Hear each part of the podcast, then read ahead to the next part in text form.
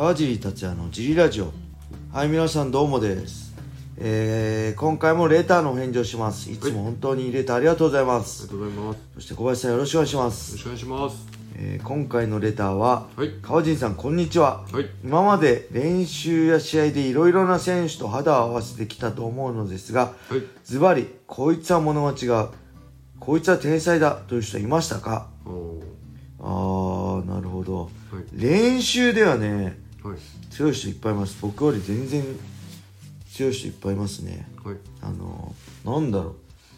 パッと思い浮かぶにグラップリングではね。はい。やっぱり山田宗太郎っすね。山田宗太郎もうね僕、はい。半端じゃないですね。えー。もう何年？もう10ほんと僕がまだうーん新人を2000年2002年ぐらいの頃から多分いパラエストは松野ヒルエンで一緒にやってきてたと思うんですけど、はい。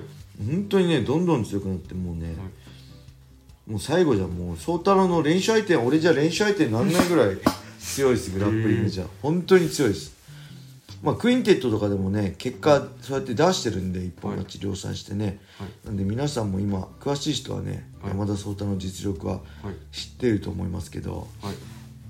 まあ本当に強いですねはい。あとね練習ではい。強い練習してねはい。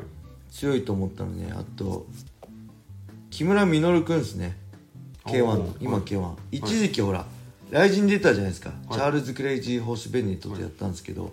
その頃もね松戸の朝練に来て一緒に練習してたんですよはい。で打撃スパはい。とかやったんますですけどはい。あのね全くパンチ当たんなかったですはい。こいつは半端じゃないなと思いましたただちょっととちょその頃はねちょっとメンタルに不安があったのかなはい。ちょっと試合でお腹とか効いちゃうとね、はい弱気になったりしちゃったんですけど今はねはい。それも克服されてはい。めちゃくちゃ強いのみんなご存知だと思うんですけどはい。まあ強かったですね。ほん、はい。マスですけどはい。向こうも軽くやってるんですけど軽く食らったパンチもものすごい強かったんで。マスだけど強く打っちゃう人っているじゃないですか。ね。そうじゃないんですよ。マスでちゃんとマスでしっかり打ってくれてるんだけど、はい。めちゃくちゃパンチある。これフルフルのパンチ食らったらどんだけ強いんだと思いました。ね。なんではい。えーやっぱ木村稔かな。はい。山田宗太郎。はい。木村稔うんなんだあとねまあ別にプロじゃなくてもはい。T ブラって僕も15年以上今もねファイトボックスフィットネスやってるけど、はいずっと指導してきた中ではい。やっぱりね羨ましい身体能力も打撃の選手センスもねはい。羨ましいなと思うぐらいある人はねいっぱいいましたよただそういう人って大体続かないですね、はいやっぱコツコツコツコツ積み上げられる人が最終的に強くなって、はい。持ってるものはすごい持っててもはい。やっぱりそれをね試合で生かしたりはい。こう続けて強くなるのはね全く別物なんだなっていうのがはい。すごい指導 T ブラッドで15年間指導しててね感じましたはい。本当惚れ惚れいいな俺にこの身体能力があったなって 思う人もいたし、い、や打撃これ真面目にやったら超強くなるなっていうやつもいたけど、はいでそういう子ってね意外と試合出たらねはい。ダメだったりするんですよね KO 逆に KO 負けしちゃってえ練習であんだけ強いのになんで試合で KO されちゃうのみたいなやはい。っぱりやっぱり試合になると一番大事なのはねはい。メンタルですねはい。はい。で、まあ、試合も、そう、練習も通して、僕、ダントツで、はい。この人やばいと。物は違う。はい。人間じゃないと思ったのが、はいマッハさんです。僕の師匠であるね、はい桜井マッハ隼人さん。はい。もう本当に強かったです。マッハさんの全盛期はね、はい。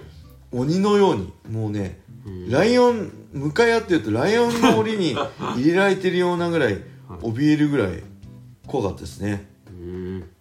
多分、はいこう。みんなのはい。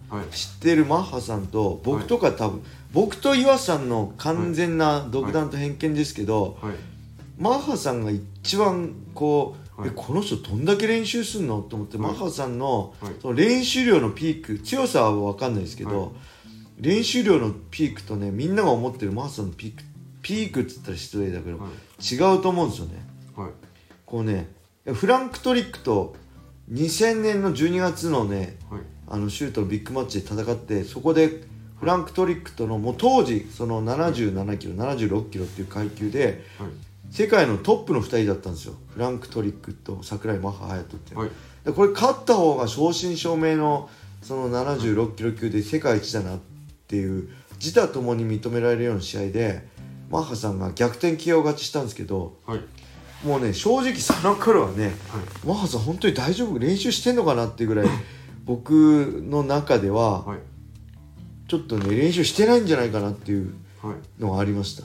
はい。僕が見てた僕が初めてマッハさん見たのは中尾寿太郎戦、はい。シュートのウェルター級ミドル級タイトルマッチ、はい。1998年5月13日の中尾寿太郎戦の前なんですけどはい。もう本当にねはい。もう危機迫る顔でずーっと1時間ぐらいずーっとミット打ちやってるんですよ で聞いたら前も言ったけどその後はい。ランニングで1 0キロぐらい走ってはい。で筑波大まで移動してそこでまた永遠とサンドバッグをやってたらしいんですよ。はい。で本当に2部練3部練当たり前でずっと練習してるような感じで、やっぱトップの人ってこんだけやらなきゃいけないんだなと思うぐらい、はい。ねね、びっくりするぐらい練習量だったんです。はい。それがね僕のイメージではね、はい。バーリトゥードジャパン1999年12月のバーリトゥードジャパンのはい。アラウド・ビクトリアーノ戦ぐらいまでは確かそんなイメージでありました。ちょっとうろ覚えなんで間違ってたら本当申し訳ないんですけど、はい。でその次1900 2000年の3月にはい。加藤哲司戦があるんですよ。はい。シュートのミドル級タイトルマッチ。はい。でその後ルイス・アゼレードと戦ったり、はい。えーフランク・トリックと戦ったりアンデルソン・シューバーと戦ったり。でダン・ギルバートと戦ったりね。で USC のタイトルマッチでマット・ヒューズと戦ったりはいしてるんですけどもうね正直その頃ははい。もう多分岩瀬さんも同じ意見だと前話したことあるんですけど、同じ意見だと思うんですけど正直その頃はねはい。マッハさんちゃんと練習してんのかな大丈夫かなってはい。心配になるような感じででしたねもちろん普通の人よりは全然やってると思いますけどはい。なんかこうオフの時ものすごい太っちゃったりとかはい。で僕がし僕とか岩瀬さんが見てたようなこの中尾寿太郎戦のようなはい。もう2ブレーン3ブレーン当たり前でもはう、ま、常に練習している。いはい。しかも超危機迫る顔ではい。やってるようなイメージは正直なかったです。なんで多分僕が僕と岩瀬さんとか見てるはい。マースさんのレピーク練習のピークと、はい。みんなが多分シュートのあシュートのタイトルマッチもそうだけど、こうアンデルソン・シューバーとかのはい。戦いもそうだけど、マット・ヒューズ戦とかもね、はい。UFC はい。タイトルマッチの、大丈夫かなマーさんちゃんと練習してれば、まあ、世界一強いのに。はい。そんな世界一強いマーさん知ってるから僕らからしたら、はちゃんとやればめちゃくちゃ強いのにオフの時めっちゃ太ってるんですよ。やばくないマーさん90キロであれ100キロぐらいあるんじゃないのって心配になるぐらい。あの2人でよく岩瀬さんと話したんですけど大丈夫なんですかね、で試合になるとやっぱむちゃくちゃ強くてそれでも勝ってたんです。フランク・トリックにも、ルイス・アゼレードにも加藤哲司にも勝ってたんですけど、はい。正直ねその頃の時は僕らは毎回はい。心配してました、はい。マーさんのことを、はい。はい、でそこからはいなんだプライド武士道で出てはい。でライト級に出るようになってアメリカのシアトルでマット・ヒュームのところで叩く練習するようになって、はい。またベストコンディション。なんかものすごい減量して、はい。今まで着てた服がブカブカになるぐらいのね、はい。ベストコンディションでやってて、はい。そこからまたあ俺らが知ってるマーさんに戻ったみたいな感じでね、やってました。やっぱアメリカだとねやっぱなんだろう遊ぶ場所もないしねはい。いろいろ自分をこう追い追い込むことができるんだと思います。はい、はい。そんな感じでね、はい。レターありがとうございます。ぜひねスタンド FM をダウンロードしてて川尻達也フォロー、はい。いいねを押してレターどしどしお待ちしてます。はい。はい、そして僕のジム茨城県つくば市並木ショッピングセンターにあるファイトボックスフィットネスでは、初めての人の格闘技フィットネスジムとして未経験者も楽しく練習してます、はい。ぜひ興味ある人はホームページからお問い合わせお待ちしてます。はい。はいそれでは今日はこんな感じで終わりにしたいと思います。はい。皆様良い一日を。またねー